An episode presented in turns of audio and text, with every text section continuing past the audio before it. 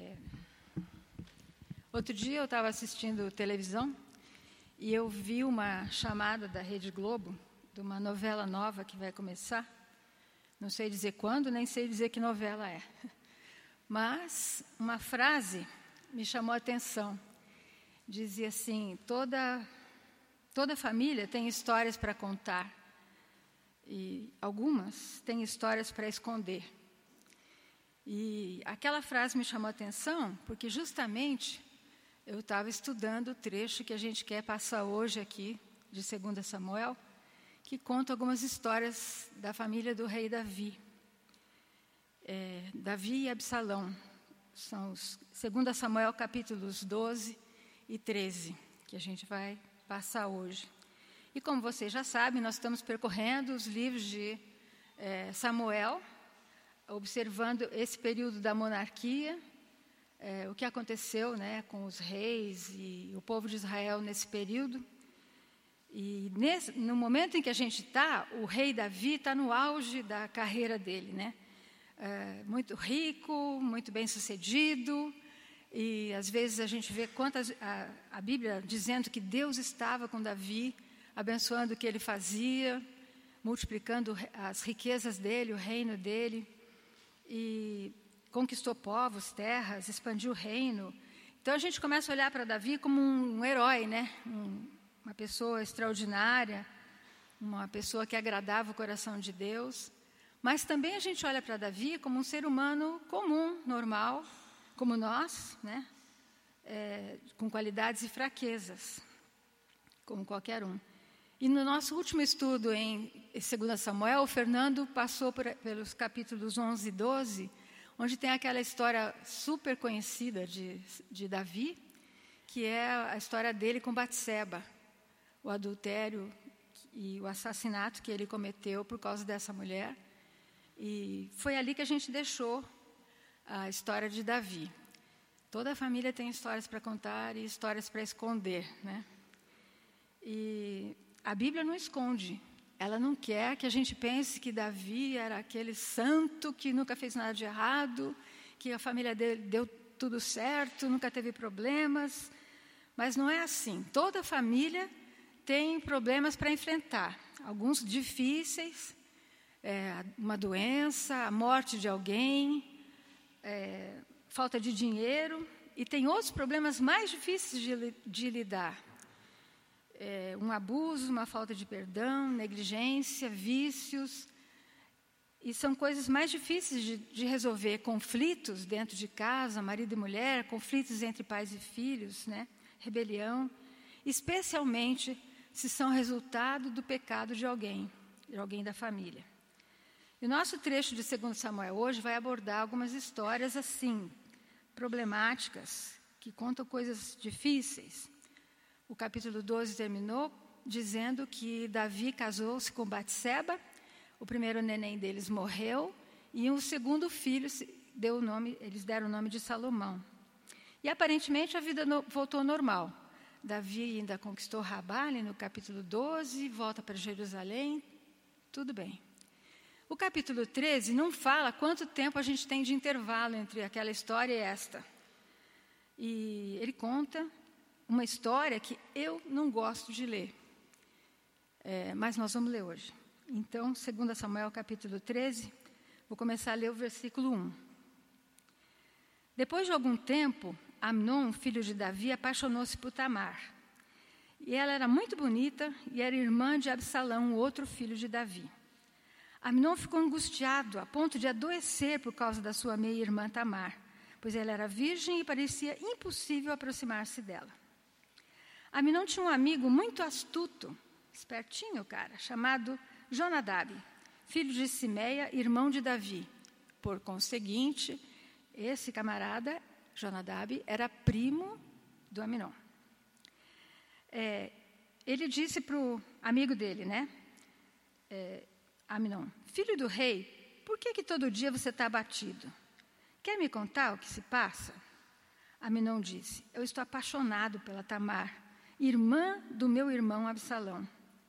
Aí Jonadab disse o seguinte: Vai para a cama, finge estar doente. Quando seu pai vier te visitar, diga: permite que minha irmã Tamar venha dar-me de comer.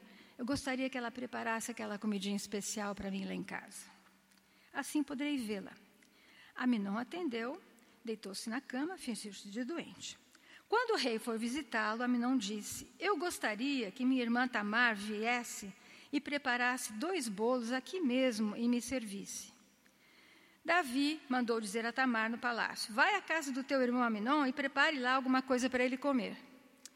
Assim, Tamar foi à casa de seu irmão, que estava deitado. Ela amassou a farinha, preparou os bolos na presença dele, assou, pegou a assadeira, serviu os bolos, mas ele não quis comer. Então Aminon deu ordem para que todos saíssem, e depois que todos saíram, ai, ai, ai, Aminon disse a Tamar: Traz os bolos, sirva-me aqui no meu quarto. Tamar levou os bolos que havia preparado ao quarto de seu irmão. Quando ela se aproximou para servi-lo, ele agarrou e disse: Deite-se comigo, minha irmã. Mas ela lhe disse: Não, meu irmão, não faça essa violência. Não se faz uma coisa dessas em Israel. Não cometa essa loucura. O que seria de mim? Como eu poderia livrar-me da minha desonra? E o que seria de você? Certamente cairia em desgraça em Israel. Fala com o rei, ele me deixa, deixará que eu me case com você. Mas Aminon não quis ouvir, e sendo mais forte que ela, violentou-a. Logo depois, Aminon sentiu uma forte aversão por ela, mais forte do que a paixão que sentira. E disse a ela: Levanta, sai. E ela disse: Não, meu irmão, mandar-me embora seria pior do que o mal que você já me fez. Ele, porém, não quis ouvi-la. E chamando o seu servo, disse: Põe essa mulher para fora daqui e tranca a porta. Então o servo a pôs para fora e trancou a porta. Ela estava vestindo uma túnica longa, pois esse era o tipo de roupa que as filhas virgens do rei usavam desde a puberdade. Tamar pôs cinza na cabeça, rasgou a túnica longa que estava usando e se pôs a caminho, com as mãos sobre a cabeça, chorando em voz alta. Absalão, seu irmão, lhe perguntou: Seu irmão Aminon lhe fez algum mal? Agora calme-se, minha irmã, ele é seu irmão. Não se deixe dominar pela angústia. E Tamar, muito triste, ficou na casa do seu irmão Absalão. Ao saber de tudo isso, o rei Davi ficou furioso. E Absalão não falou nada com Aminon, nem bem nem mal, embora o odiasse por ter violentado a sua irmã Tamar. Enquanto eu estava estudando esse trecho para falar aqui hoje, eu li um capítulo escrito pelo Swindoll, onde ele, ele associa com esta história um texto que a gente tem em Gálatas, capítulo 6. Gálatas 6, 7 8. Diz assim: Não se deixem enganar. De Deus não se zomba, pois o que o homem semear, isso também colherá. Quem semeia para a sua carne, da carne colherá destruição.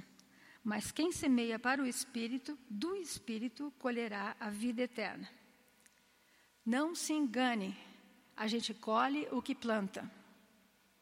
É até um ditado popular, né? Que a gente tem por aí.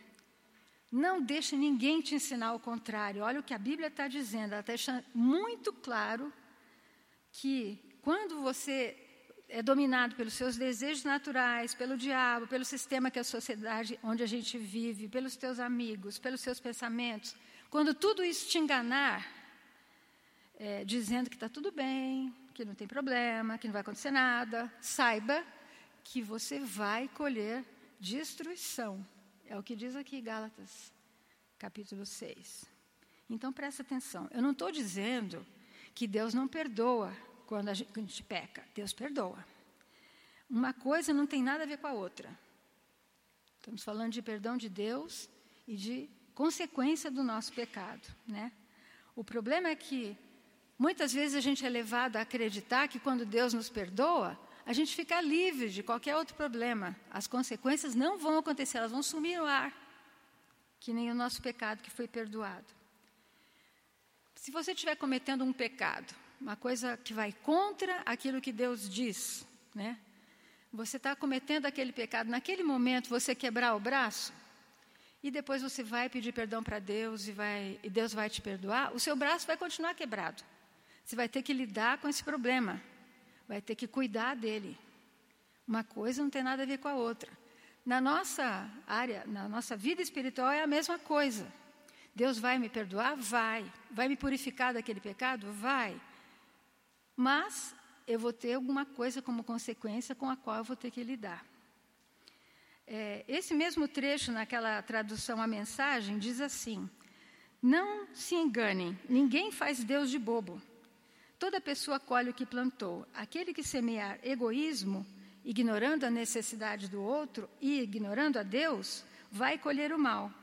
O resultado da sua vida vai ser um fruto inútil. Mas aquele que planta segundo Deus, conforme Deus, permitindo que o Espírito Santo realize o crescimento, vai ter uma colheita verdadeira de vida. Então, esse versículo de Galas está falando exatamente da consequência do nosso pecado.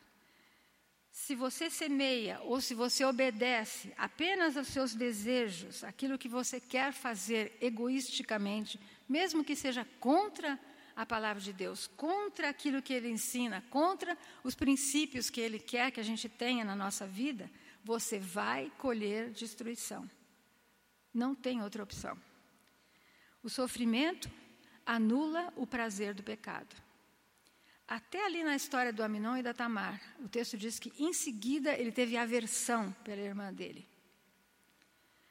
Aquele pecado que trouxe prazer para você naquele momento vai trazer destruição depois. O problema é que a gente prefere decorar tipo 1 João 9, né?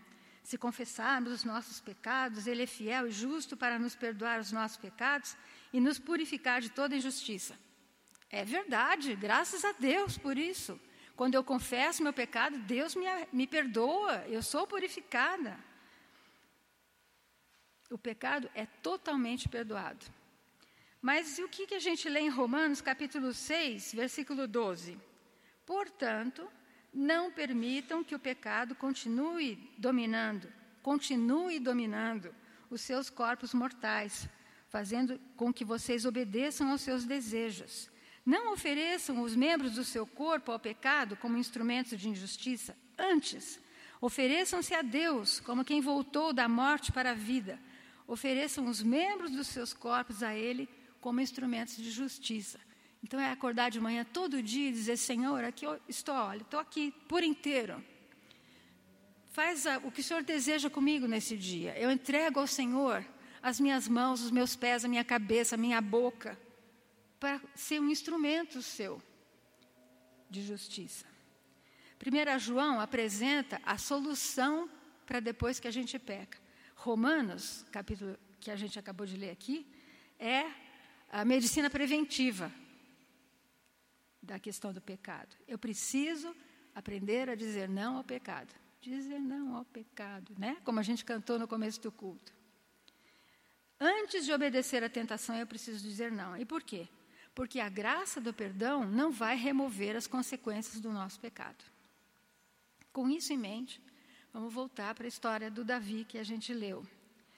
Durante quase um ano, o Davi escondeu aquele pecado do adultério e do assassinato. Deus teve que levantar o profeta Natã para ir lá no palácio confrontar Davi, para expor aquela história e expor a hipocrisia que aquele rei estava vivendo. Ele tinha adulterado com a Batseba e tinha mandado matar o marido dela. Ninguém sabia. Só depois que Natã confronta Davi, é que ele diz: Eu pequei. Ele confessa, ele recebe o perdão, ele escreve salmos maravilhosos sobre o perdão de Deus. Né? Ele se arrependeu genuinamente. Davi é, conhecia o perdão de Deus. Mas na, o que, que Natan disse naquela ocasião? 2 Samuel capítulo 12, versículo 9. Por que você desprezou a palavra do Senhor, fazendo o que ele reprova? Você matou Urias e ficou com a mulher dele. Por isso a espada nunca se afastará da sua família. Assim diz o Senhor. De sua própria família trarei desgraça sobre você. Tomarei as suas mulheres diante dos seus próprios olhos e as darei a outro. Ele se deitará com elas em plena luz do dia. Você fez escondido, mas eu vou fazer diante de todo Israel, em plena luz do dia. E aí Davi diz para Natan: Pequei contra o Senhor. E Natan responde: Sinto muito, até logo, está tudo acabado, esquece Deus. Nada disso. Natan responde: O Senhor perdoou o seu pecado, você não morrerá. Entretanto, uma vez que você insultou o Senhor, o menino morrerá. E de fato, o neném da Batseba morreu. E eu acho muito interessante, depois de toda aquela é, hipocrisia exposta, de toda a culpa que o Davi deve ter sentido, o Natan diz para ele: O Senhor perdoou o seu pecado, você não vai morrer. Mas temos a consequência na vida de Davi, a morte do filho de Batseba. Davi foi perdoado, mas os problemas não acabaram. Aí, no capítulo 16, a gente encontra outras palavras de Natan ali se cumprindo na vida do Davi. Absalão, que era esse filho lá da história da, eh, do estupro, é, te, tinha um conselheiro chamado Aitofel. E ele pergunta algumas coisas lá para Aitofel, porque ele queria é, acabar com o reinado do pai. E o conselho foi o seguinte: tenha relações com as concubinas, com as mulheres do harém do seu pai, para que o povo olhe e diga: nossa, agora Davi odeia Absalão, Absalão né, se tornou repugnante e o povo vai então aderir, a, a, vai criar coragem de aderir a você contra o seu pai. Esse foi o conselho que o Absalão respondeu, é, recebeu. Então o que eles fizeram? Armaram uma tenda no terraço do palácio aonde Absalão recebia as mulheres de Davi. As concubinas de Davi vinham ter relações sexuais com o Absalão naquela tenda armada no terraço do palácio, na cara de todo mundo. Exatamente no terraço do palácio, onde Davi viu a Batseba tomando banho e dali ele cobiçou aquela mulher e fez todo aquele rolo. Aí, lembra que o Natan disse para ele: Você fez escondido, mas agora vai ser na plena luz do dia, em plena luz do dia, as tuas mulheres vão ser entregues a outro homem. E foi ao próprio Absalão. Humilhação. Outro re resultado daquele pecado. Outra consequência horrorosa foi esse estupro de Tamar, que a gente já leu. A família do Davi devia ser uma confusão danada, porque ele tinha muitas mulheres. Né? Então, imagina os relacionamentos, a confusão, as invejas, ciúme de um, foi nesse ambiente que o Absalão cresceu. O Absalão e Itamar eram meio-irmão, meio-irmãos de Aminon. Então, eles eram de uma mãe, o Aminon era de outra mãe, né? Mas o pai eles tinham em comum. E Aminon se apaixona por essa menina, Tamar, recebe esse conselho horroroso do primo dele, né? E aí acontece esse estupro. E o prazer dura pouco, como eu já falei. Logo depois ele sentiu uma aversão por ela. Então, vergonha, humilhação, desgraça, violência acontecendo já na família do Davi. Tamar ficou muito triste, ficou na casa do irmão dela, o Absalão. E qual foi a reação de Davi, o seu pai? Ficou furioso. E depois? Não sei. A Bíblia não fala mais nada. Se ele falou com ela, como é que Tamar se sentiu nessa história? Valorizada pelo pai? sentiu que alguém tinha compaixão dela? Como que foi isso? A Bíblia não conta para nós. Por que Davi fez isso? Foi negligência? Será que foi culpa? Pensando na história dele com a Batseba, como ele também não soube resistir àquela tentação de cobiçar a mulher do outro e, e adulterar e matar o marido dela. Ele não tinha autoridade para lidar com esse problema. E o que mais? Mais nada, né? Como é que a Tamar acaba nessa história?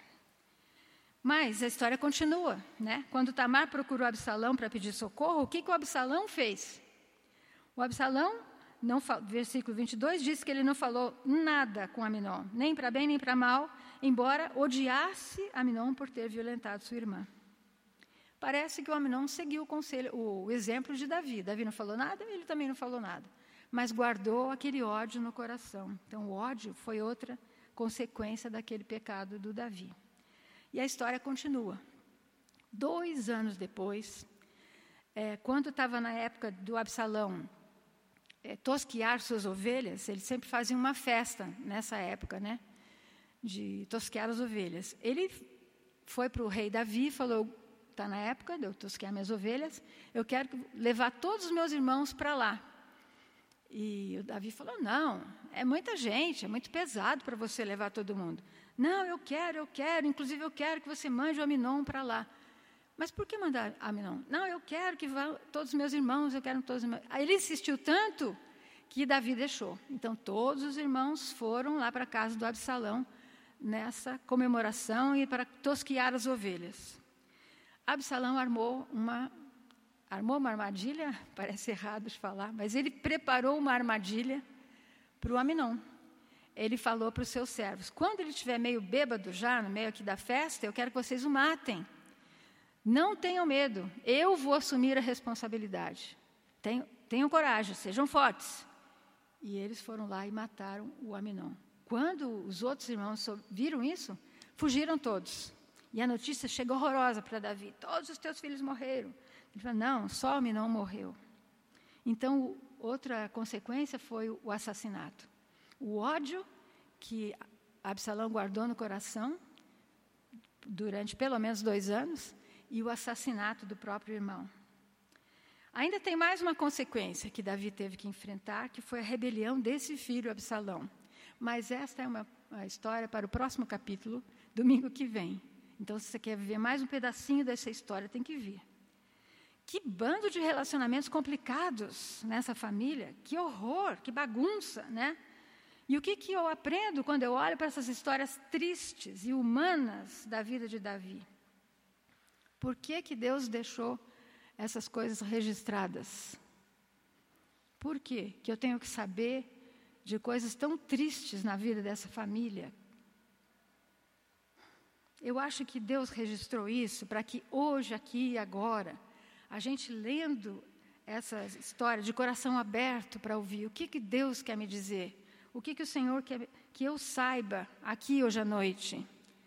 A primeira coisa que Ele quer que você saiba é que Ele é um Deus misericordioso e que Ele nos recebe nos perdoa toda vez que a gente pecar e pedir perdão para Ele. Hoje de manhã, na escola dominical, nós tivemos uma aula maravilhosa sobre a misericórdia de Deus. Se você ficou em casa dormindo com tempo para poder vir, você perdeu uma, uma coisa assim, para lá de Bagdá. A gente saiu lá assim, não quero nem sacudir a cabeça, porque eu quero pensar em tudo isso que eu ouvi sobre a misericórdia de Deus. Deus nos perdoa simplesmente porque Ele é misericordioso. Eu não preciso de nenhum sacrifício, de nenhum ritual, nada. Eu preciso da misericórdia de Deus e Ele perdoa. Então é por isso que Ele registra isso aqui hoje para que eu entenda que Ele me perdoa quando eu peco. Eu sou merecedora da morte por causa do meu pecado que me afasta desse Deus amoroso, né? É a morte que a gente merece. Mas ele não mata a gente, como Natan disse para Davi: Deus te perdoou, você não vai morrer. Essa é a grande verdade da história desses pecados tão feios. Lamentações de Jeremias, capítulo 3, diz assim: Todavia, quero me lembrar do que pode me dar esperança. Graças ao grande amor do Senhor é que nós não somos consumidos, pois as suas misericórdias são inesgotáveis. Renovam-se a cada manhã, grande é a tua fidelidade. A misericórdia e o perdão de Deus nos livram de nós não sermos consumidos. Mas as consequências daquele pecado nós vamos ter que enfrentar. Nós temos que aprender a dizer não ao pecado, dizer sim a Jesus, dizer não ao pecado. Deus nos dá o Espírito Santo para nos fortalecer nesse momento, para dizer não. Para dizer não. Às vezes é difícil, porque a gente sofre a pressão do grupo, a gente sofre a pressão dos nossos pensamentos, dos nossos sentimentos, daquilo que alimenta a nossa vida todo dia. Tudo isso está fazendo pressão na minha cabeça para eu seguir a minha inclinação natural, o meu coração humano, o meu pecado, a minha vontade de ser rebelde, independente de Deus. É isso que o meu coração quer. Então, nesse momento, a gente precisa orar pedindo força para o Espírito Santo. Senhor, eu preciso agora. Me ajuda a dizer não. Me ajuda a virar as costas para essa tentação, né? E mesmo quando a gente escolhe deliberadamente aquele pecado e depois se arrepende, Deus vai nos perdoar. Mas nós vamos enfrentar as consequências. E não apenas você vai sofrer, mas as pessoas que estão em volta de você, sua família, os seus amigos, as pessoas que gostam de você. Quando eu era jovem, faz tempo, e eu aprontava com muito mais frequência do que eu apronto agora, né? Eu sempre tinha esse sentimento de petulância que o jovem tem. Comigo não vai acontecer nada. Eu vou saber me livrar. Depois eu dou um jeito. Eu tinha esse sentimento mesmo quando minha mãe ou algum amigo ou alguém cristão qualquer me aconselhava, né? Eu falava: "Não. Comigo não vai dar nada". Ou mesmo diante de um estudo bíblico como esse aqui o de hoje, onde eu estou falando para vocês, né? O seu pecado vai ter consequências. Eu tinha esse sentimento de ousadia, de petulância, que eu acho que é característico do jovem, né? De achar, não, comigo não vai dar nada. Eu vou dar um jeito de me livrar. E eu acho que esse é um sentimento muito normal, muito comum, especialmente aos mais jovens. E é importante que sejam assim, que tenham coragem, que tenham ousadia, que queiram desafiar, experimentar coisas novas. Isso faz parte da nossa vida de jovem. Mas, quando esse sentimento, essa ousadia, é dirigida para o mal, ou é dirigida para os meus desejos egoístas, a gente peca, se afasta de Deus, se faz aquilo que desagrada o Senhor. Né? Eu tenho na minha mente, na minha vida, coisas gravadas que eu gostaria muito de esquecer.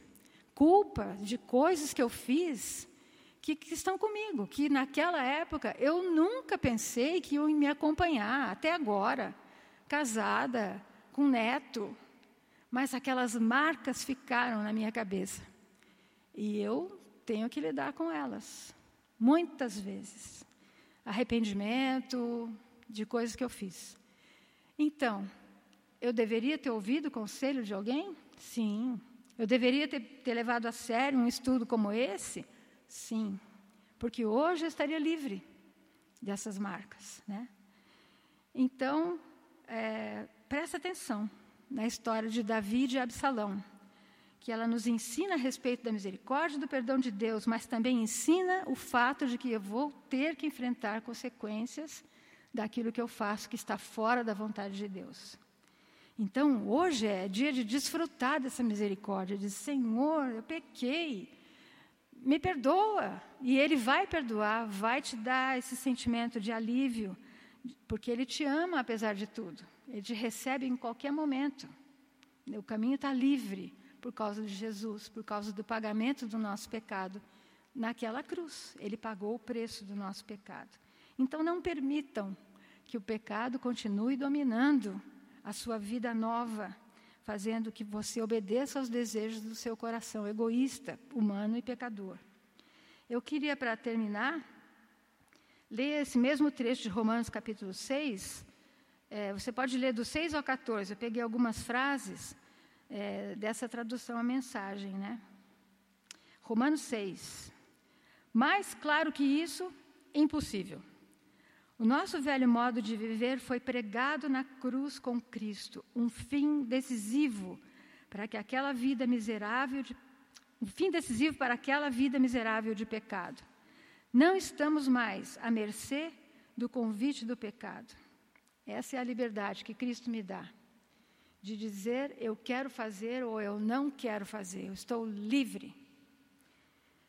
Depois, isso significa que vocês devem conduzir a vida de um modo que não deem oportunidade ao pecado. Não deem a ele nenhuma chance. Evitem até as mínimas coisas que estejam ligadas com o antigo modo de viver. Abrace de todo o coração e em tempo integral o modo de Deus agir. O pecado não pode mais ditar as regras da vida de vocês. Afinal, vocês não estão mais vivendo sob a velha tirania, vocês estão vivendo na liberdade de Deus. E eu quero acrescentar: não envergonhe o nome do nosso Pai, do nosso amado Deus. Então, que Deus ajude a gente a viver de uma maneira digna do nome dele, né? Que ele dê força para cada um de nós aqui a resistirmos às tentações que o pecado apresenta para nós, né? Contra tudo que envergonha o nome do nosso Deus e que você seja preenchido pela força do Espírito Santo. E é nesse sentido que eu quero orar agora. Senhor Deus, tem tantas coisas registradas na tua palavra que nos levam a entender quão pecadores nós somos, quão pequenininhos nós somos diante do Senhor, que é santo, que é misericordioso, que é justo e que foi capaz de entregar a vida do seu Filho Jesus Cristo no nosso lugar. Eu quero dizer que eu não entendo esse amor do Senhor, tão grande, tão maravilhoso, mas eu quero te agradecer por isso. Agradecer porque cada pessoa que está aqui já ouviu falar desse amor, já teve a oportunidade de estar diante do Senhor e entregar a vida para que o Senhor domine. E eu quero pedir agora, Pai, que o Senhor nos encha com Teu Espírito Santo, a cada um que está aqui hoje. Que o Teu Espírito possa nos fortalecer, para que a gente dê frutos bons de vida, que deixe o Senhor orgulhoso de nós. E faz, Senhor, a nossa vida ser cada vez mais bonita e mais próxima de Jesus. Obrigado por essas lições que o Senhor deixou registrado da vida de Davi, que nos falam tanto da tua misericórdia. Nós te louvamos, Senhor, e agradecemos em nome de Jesus. Amém.